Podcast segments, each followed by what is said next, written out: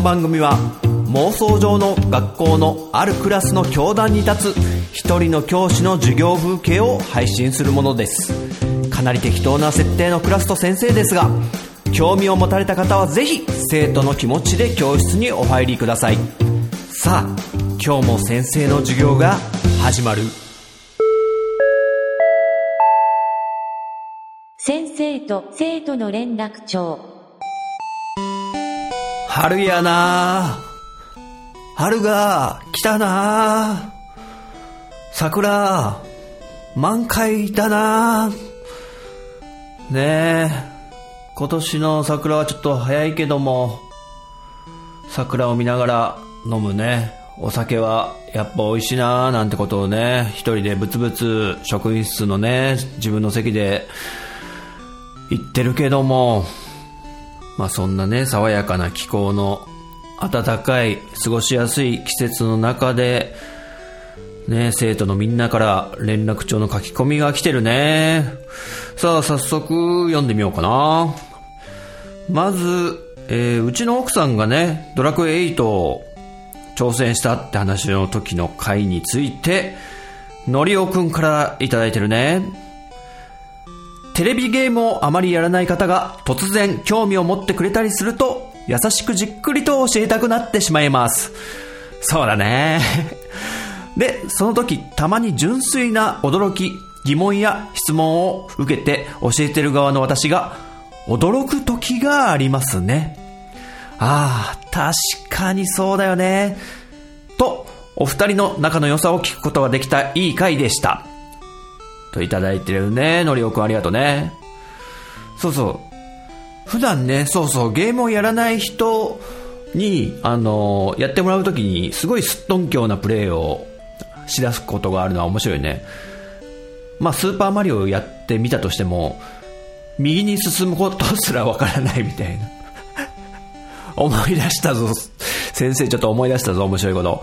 なんか、アメトークって番組で、あの、ファミコン芸人みたいにやってた時に、まあ、恵比寿さんが、あの、トークする芸人の方々じゃない方の、あの、全くゲームをやらない人として、あの、恵比寿さんって漫画家のね、あの方が出てて、で、恵比寿さんにスーパーマリオをやってもらおうと。で、やってもらうんだけど、恵比寿さんは、あの、ファミコンもやったことない。コントローラーも握ったことない。ってことで、あの、入って恵比寿さんにファミコンのコントローラーを渡した時に、どうやって持ったかっつうと、あの、コントローラーを縦にしてスマホみたいにね、左手でスマホを持つみたいにして、右手で十字ボタンとか 操作しようとしてたんですよ。すごくない？これはマジでちょっと、先生笑ったね。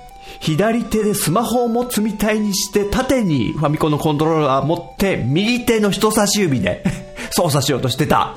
ね、2回言いましたよ。なんてことがね、あるから面白いよね。はい、のりおくんありがとうね。はい、お次は大場くんいただいてるね。人学2第2回拝聴身内に保育士や教師がいるので、うなずくこと多し。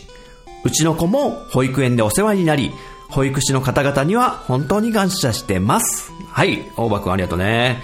あ、えー、身内に保育士さんや先生がいる。うーん。で、大場くんの子供も保育園行ってたことがあるから、保育士さんに感謝ってね。そうなんですよ、これ、ね、本当にそうやって、ね、自分の子供のね、面倒を見てくれてね、いろんなことを教えてくれて、で、保育園にいるときはもう、ね、すごい笑顔にさせてもらったりね、いろんな体験をね、させてくれる保育士さんはね、本当感謝っすよね。ね、親御さんからしたら、そうだろうなって思うよね。はい、大場くんありがとうね。お次、ステディくんいただいてるね。第5回拝聴えー、2週目の連絡帳も変わらずな感じでよかった。2週目は陣太先生の呼び出し、ゲスト会とか多くあるかな？はい、ステディ君ありがとうね。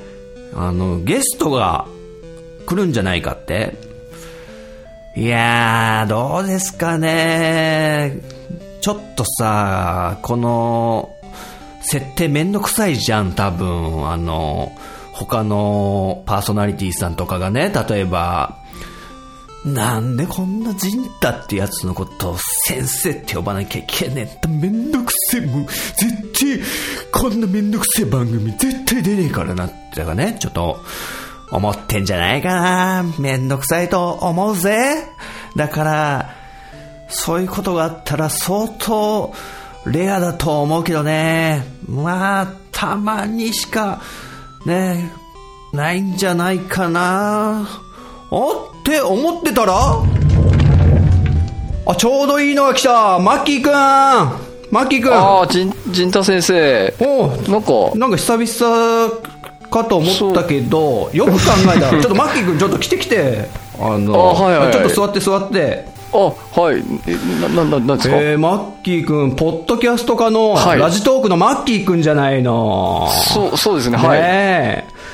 ね、実は先生ね、あの、マはいッキー君の番組にね、ラジトークにね、ちょっと、出させてもらったよね。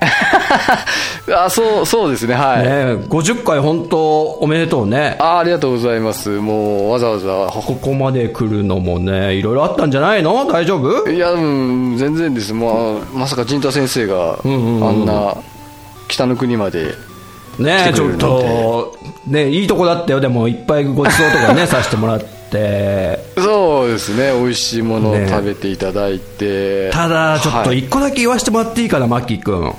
はい、何ですか、うん、あの、ねせっかくゲスト出演させてもらったんだけど、はい。あの、この話出たのっては、いいつだったっけ、えー、っと、ラジトークにね、こう、出演、ね、こう、しするゲストさん募集しますって言って、えあれね、多分ね、先生の記憶によると、2015年の中頃だったと思うんだよね。ー、2015年の中頃と言いますと、はいうんうんだいぶ前ですね。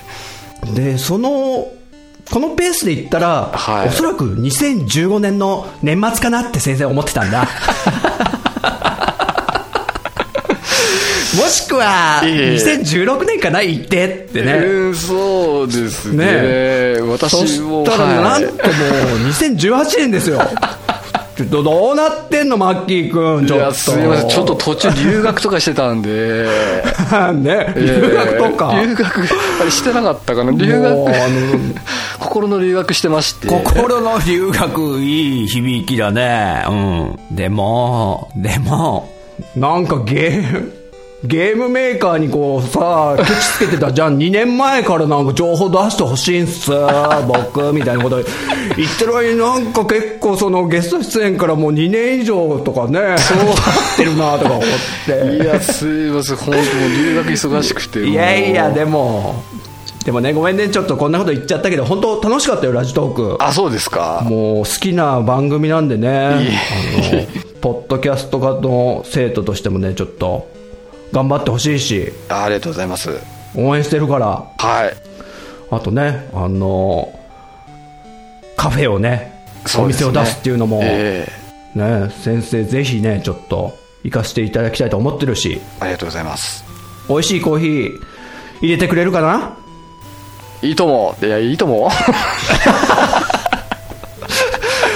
いいやね、そのノリで店長やればね、オーナーになればもう、店は大ヒット間違いなし、先生太鼓判をしちゃうからっていうことでね。本当ですか？ありがとうございますはい、マッキー君、はいありがとうね、じゃあ。いや、とんでもない。ごめんね、呼び止めちゃって。いや、すみません。ありがとうございます。じゃあ、うん、じゃあ、はい、はい。失礼します。いやーね、ステディ君のあのゲスト来ないのかなっていうね、お便りというか、お便りって言っちゃったよ、またもうね、もう全然染みつかないわ。これ連絡帳ってやつね。連絡帳読んでたらちょうどね、マッキー君がね、来てくれてね、ちょっと喋っちゃったけど、おかしいな、マッキー君でも北海道にいるはずなんだけどな、なんで教室っていうか職員室来たんだろうね、今。ということでね、あの、ポッドキャスト化のラジトーク、アットマーク、好き語りっていうね、番組をやってるマッキーくんね、今来てくれたけども、ね、あの、マッキーくんの好きなサブカルチャーの話、そして政治経済の話とかもね、すごい噛み砕いて、自分の考えをね、しっかり持って、ね、喋ってるんでね、先生もすごいためになっちゃってるんだけど、あと、ゾンビとか、あとさらに言うと、ゾンビとか、あと、例えば、ゾンビとかね、えーそういう 話がね、ゾンビの話多いなって思いながらね、聞いてるけども。で、たまにね、毒舌もね、ちょっぴりね、あの、飛び出ることもあるんでね。だから、ラジトーク、アットマーク、好き語りっていうよりは、あの、毒舌トーク、アットマーク、ゾンビ語りっていうね、時に、たまに、こう、裏の顔が 顔を出すこともあったりするけど、とってもね、素敵な番組なんで、ね、ちょっと、みんなもね、一度、聞いてみるといいかもね。ね、あ、そうそう、僕も、あの、ラジトークの50回にね、ちょっと、ゲストで出演させてもらったんだね。北海道までちょっと行ってきたんで、とってもね、楽しい時間だったんでね、えー、よろしければそちらの方もということで、はい。ね、こういう感じでね、あのーあの、職員室に来るとね、また先生がいじるいじる。だから来たくないんだろうな、ステディ君。ね、ちょっと、これから先もね、あんま期待は持てないかもしれないね。はい、ということで、ステディ君ありがとうね。さあ、お次は、大場くんいただいてるね。大場くん、なんだい？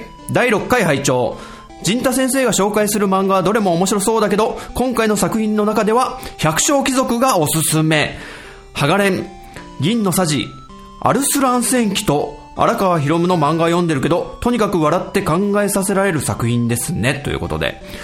はい、大場くん百姓貴族、ね、面白いね、あれ。本当に笑える。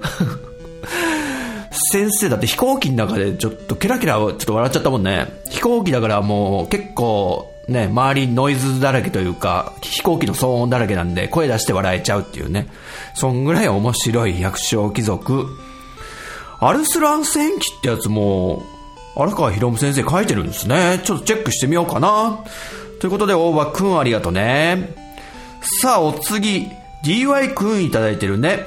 ポッドキャストかパルペライズビートをやってる DY くんだね。何々えー6時間目受講しました。第2期では、初めまして。ああ、初めてね。あの、連絡帳書いてくれたと。はい。しばらくゲームの世界から遠ざかってる間に、何ですって？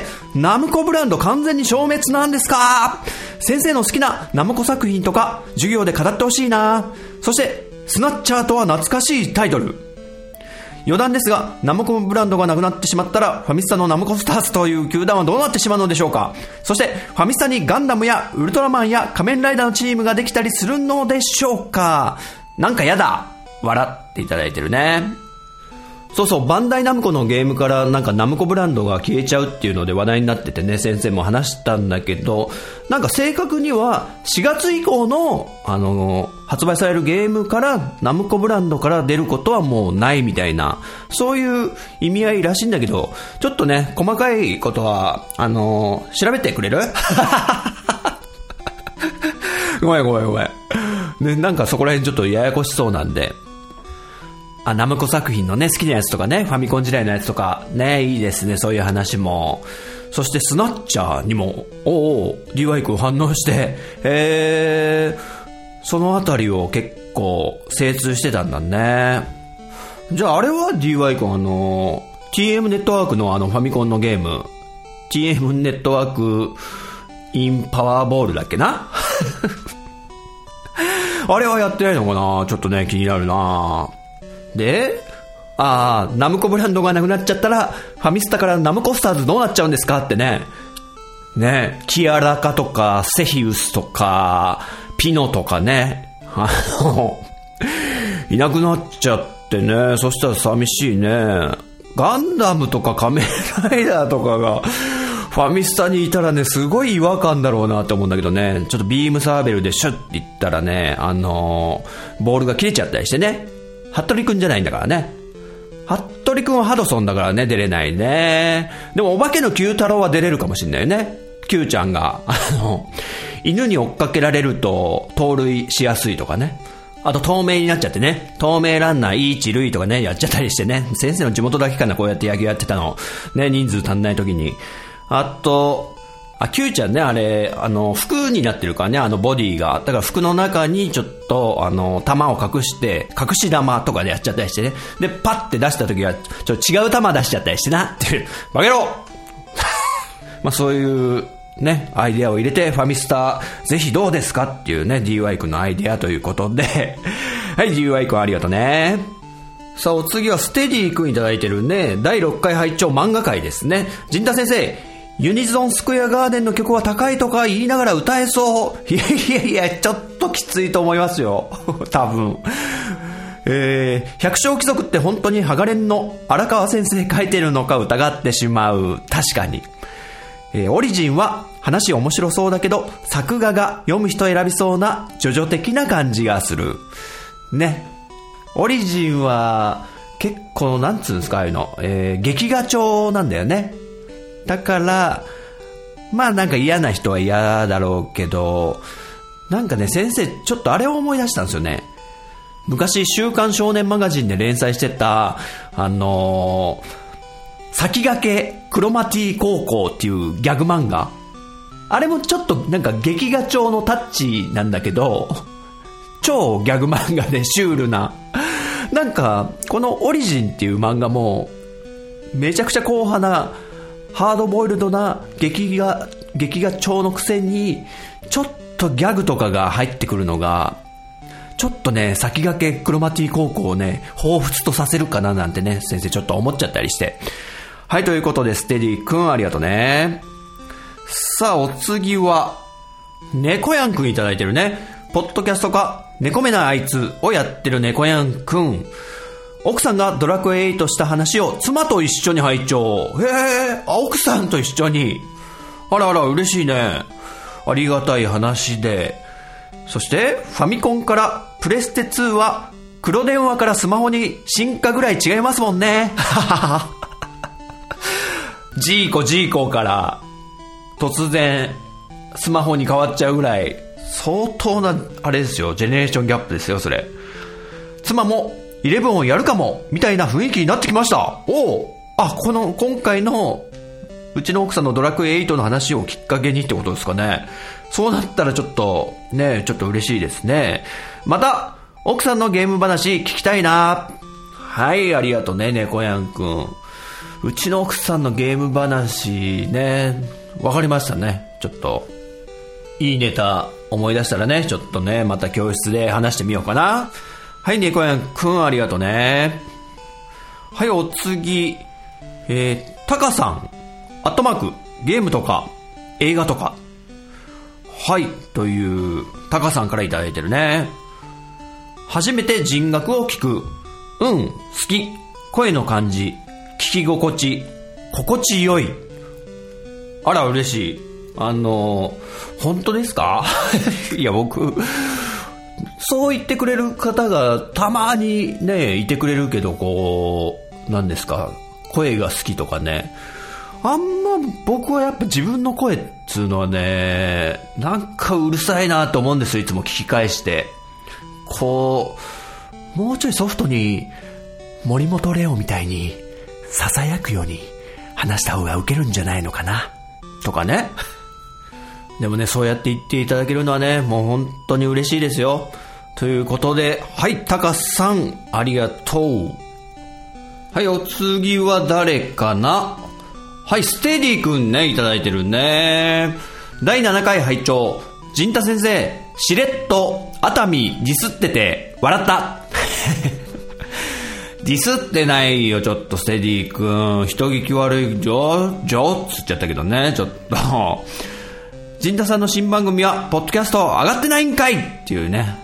あの、はい、そういう風にいただいてるね。ステディ君ありがとうね。熱海ね、そんなディスったりしてないですよ。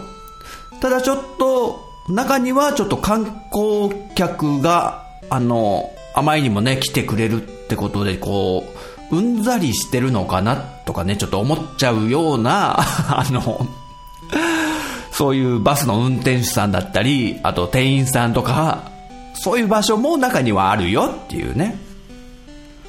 あとそうね、新番組ちょっと始めたけども、ポッドキャストやってないんかいっていうね、そうなんですよ。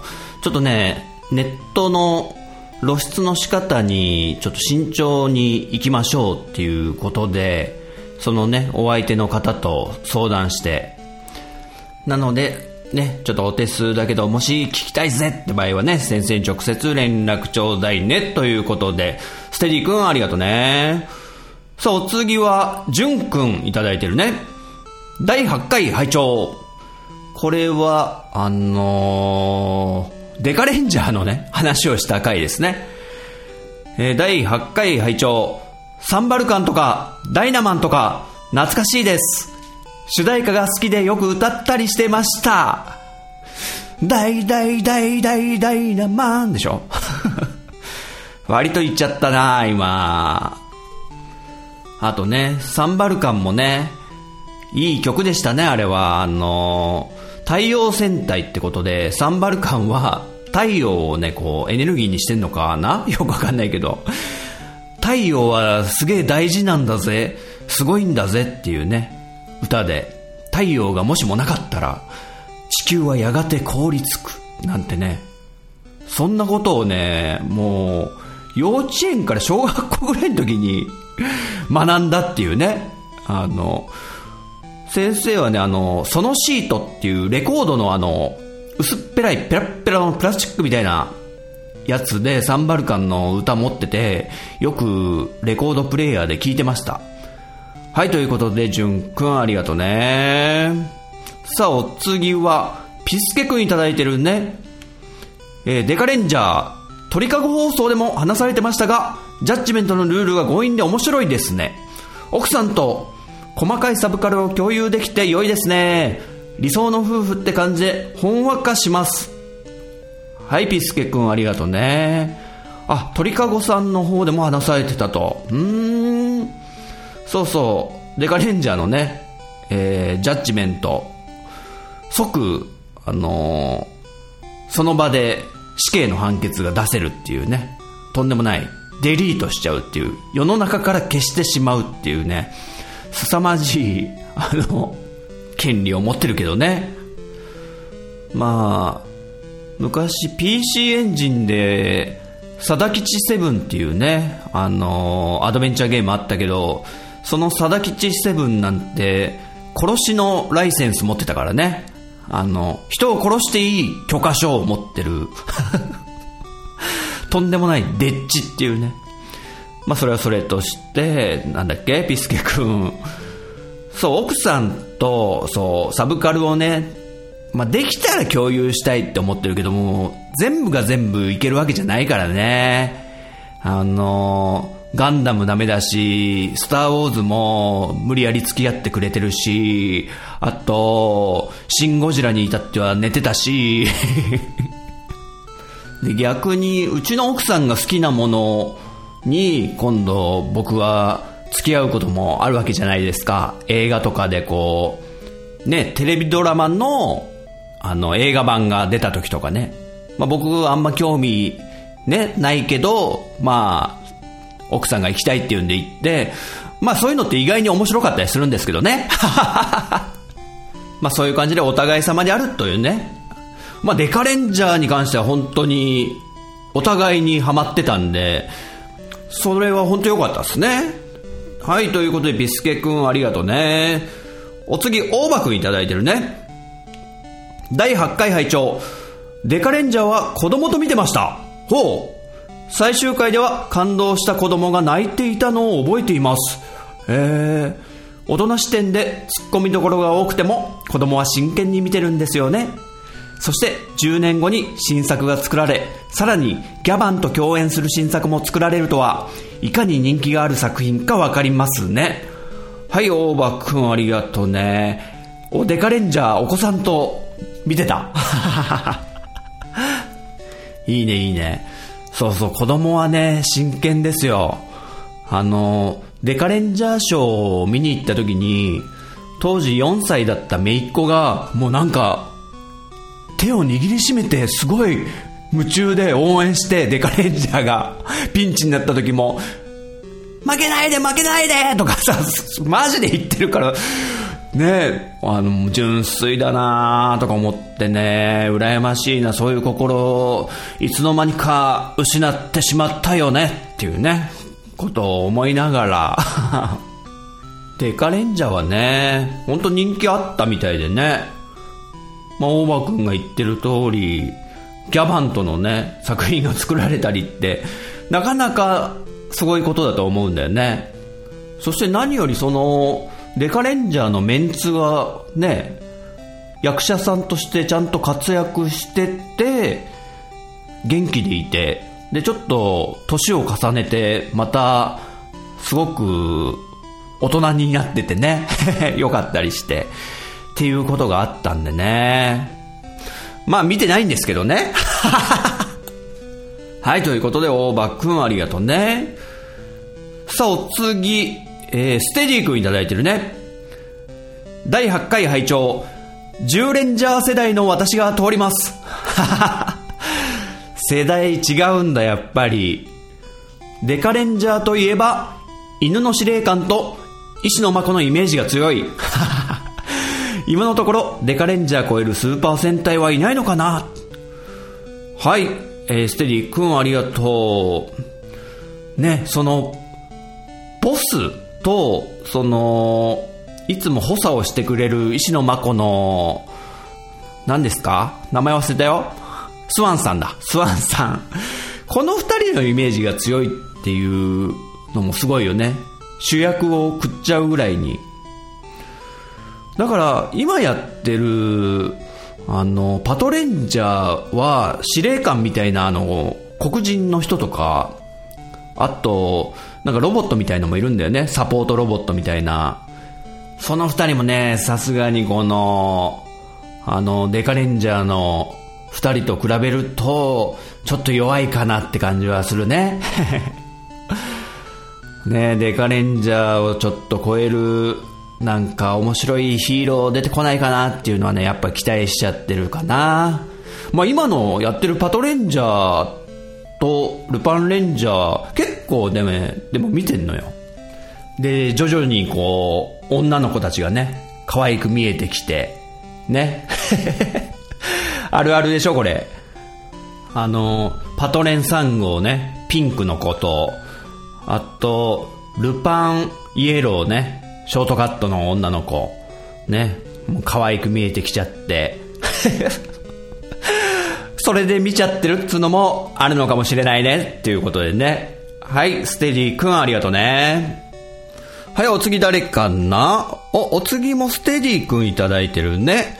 第9回拝聴赤い公園新メンバーの曲聴きたくなった。おう Aqua Timez 解散するけど、陣田先生の世代じゃなかったかな？気になった。なるほど。ね、赤い公園の新ボーカリストの石井理子さん。元アイドルネッサンスっていうね、アイドルグループの、まあメインボーカル担当だった子でね、すごく楽しみなんだよね。17歳っていう、なんと未来のある若者を捕まえたんだ赤い公園よって感じでね。そもそもね、先生はね、あの、応援してるバンドとか、ね、グループが、ボーカルが変わるっていう、あの、経験をね、したことがな、多分ないと思うんだよね。こう、推してる、そういうグループですよ。そういうね、なんか初めての経験なのも相まってね、ちょっと応援しちゃおうかなって気持ちになっちゃったよね。えー、そして、 Aqua Timez が解散。なるほど。あのね、かなりノータッチだね。ちょっとごめんね。ほんと全然知らないんだよね、 Aqua Timez。知ってます？よ。曲とかはなんとなく知ってるけど、そんなちょっとね、触手には引っかかんなかったかなという感じでね。はい、ステディくんありがとうね。お次が、ポンタチビタくんがね、書いてくれてるね。先生、これ面白いですよっていう一言で。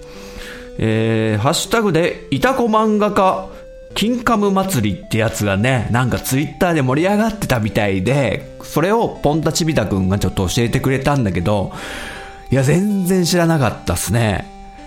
この、いたこ漫画家、キンカム祭り、金カムっつうのはゴールデンカムイってことでね。要はこう、いろんな、あの、漫画家さんになりきって、ゴールデンカムイのパロディ漫画をこう、ネットで公開しようみたいのをやっててね。これすごいなと思って、なんか、藤子不二雄風に、えー、書くのを得意としてる贋作漫画家さん？みたいな、コピー漫画家さんっていうのかな？そういう方々、そういう方が、あの、藤子不二雄風な、ドラえもん風なゴールデンカムイを上げていたりとかね。で、他の方は、あの、高橋留美子風とかね。あと、こち亀風とかね。なんかいっぱいあって、すごい楽しかったです、これ。こんな世界がね、あるのちょっと知らなかったですね。はい、ということで、ポンタシビタくんね、ナイスな情報をくれてありがとうね。はい、お次、第10回拝聴といただいてるのは、お、これまたステディくんね。ヤマハのね、歴史、歴史について語った回だね。陣田先生から初音ミク連呼するとは思わなんだ。ヤマハといえば音楽かバイクってイメージだなそうだね。大体音楽、バイクが一番、あのーヤマハの生産してるものの代表例って感じかな。初音ミク意外だった？いや、先生、ボーカロイドをね、使ったことあるからね。つってもまあフリーのやつだけど。なんだっけね？なんて名前だっけね？ちょっと忘れましたけど。はい、お次も、エステディ君。第11回拝聴タックル問題は、どえらい社会問題になってたなこれね、日大の、えー、と思ってたら、春アニメの話かーい ペルソナ5と、シュタインズゲートゼロは当然のように抑えていた。僕がね、先生が。春アニメ、一つも見てないな、そういえば。はい、ステディ君ありがとうね。ステディ君見てないんだね、春アニメ。なんかこう、ちょうどいいのがなかったのか、時間的な関係なのか、他のサブカルにはまっているのか、ね、いろんな理由があるとは思うけど、こういうのはね、やっぱり縁というかタイミングというか、ね、あるので、まあまたね、見たいタイミングとかが来た時に、ドハマりするんじゃないでしょうかということでね。そうそう、ペルソナ5と、シュタインズゲートゼロを見てて、あの、気づいたんですけど、この、下着のオカリンの声が、えー、宮野守さんって方が、声優さんが、ペルソナ5のね、坂本龍二くん、あの、主人公の取り巻きの一人、あの、金髪の、短髪の、ツンツン頭の、彼がまさか、その、オカリンの声の人だったってことをね、僕全然知らなかったですね。ゲームやってた時、全然気づいてなくって、ちょっと今回びっくり。あと、水木奈々もね、ペルソナ5の、高巻あんちゃんっていう、えー、ギャル風の、ね、主要キャラの、あの子の声が、まさか水木奈々ってね、それも全然知らなかったっすね。ねえ、ペルソナ5はね、やっぱ音楽もいいからね。うん。あの、ゲームの音楽がそのまま使われてるってのがやっぱ嬉しいけど、やっぱりこう、ゲーム中に流れるものとアニメで流れてるものってなんとなく、やっぱ違うよね。会話の後ろでなんか流れてるってことがなかった曲が流れたりとか、うん。まあ、す、すごい好きなんですけどね。まあ、サントラ持ってるぐらいなんでね。ペルソナ5は。で、この作曲した目黒昌司さんがね、新たにアニメ版のオープニングとエンディング曲もね、書き下ろしたってことで、これまたいいっすね。おしゃれで。このね、アニメ版のオープニング、エンディング曲もね、ちょっと欲しいっすね。ちょっと発売するんすかね、近々。はい、ということで、ステディ君ありがとうね。さあ、お次は、皆沢表情筋くんいただいてるね。えーっと、バンドあるあるの話をした時の回かな本番その場で即興で歌詞を、ロックじゃんと思って聞いていたら、にゃにゃにゃにゃって、先生 はい、皆さん表情筋くんありがとうね。あのーね、即興で歌詞2番までのやつを先生がね、3番を歌い始めたっていうね、幻の。いやいや、もう、にゃにゃにゃもうロックでしょう。これ、そこまで来たら。ねえ。なかなかのね、やっぱ度胸がないとね、にゃにゃにゃにゃってね、歌えないと思うんだよね。はい、ということで、皆さんは表情筋くんありがとうね。えーっと、今回の連絡帳の書き込みは、こんな感じかなね、気づけば冒頭で、えー桜が満開みたいな話してた気もするけど、ね、気づいたらね、梅雨を迎えてしまってるね。ということで、えー連絡帳に書いてくれたみんな、ありがとね。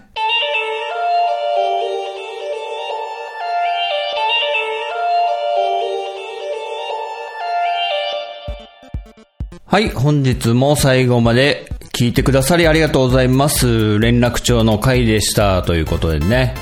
えー、今回は、そう、ラジトークのマッキーさんがね、職員室に来ていただき、本当にありがとうございました。ね、かなりいじっちゃいましたけどね。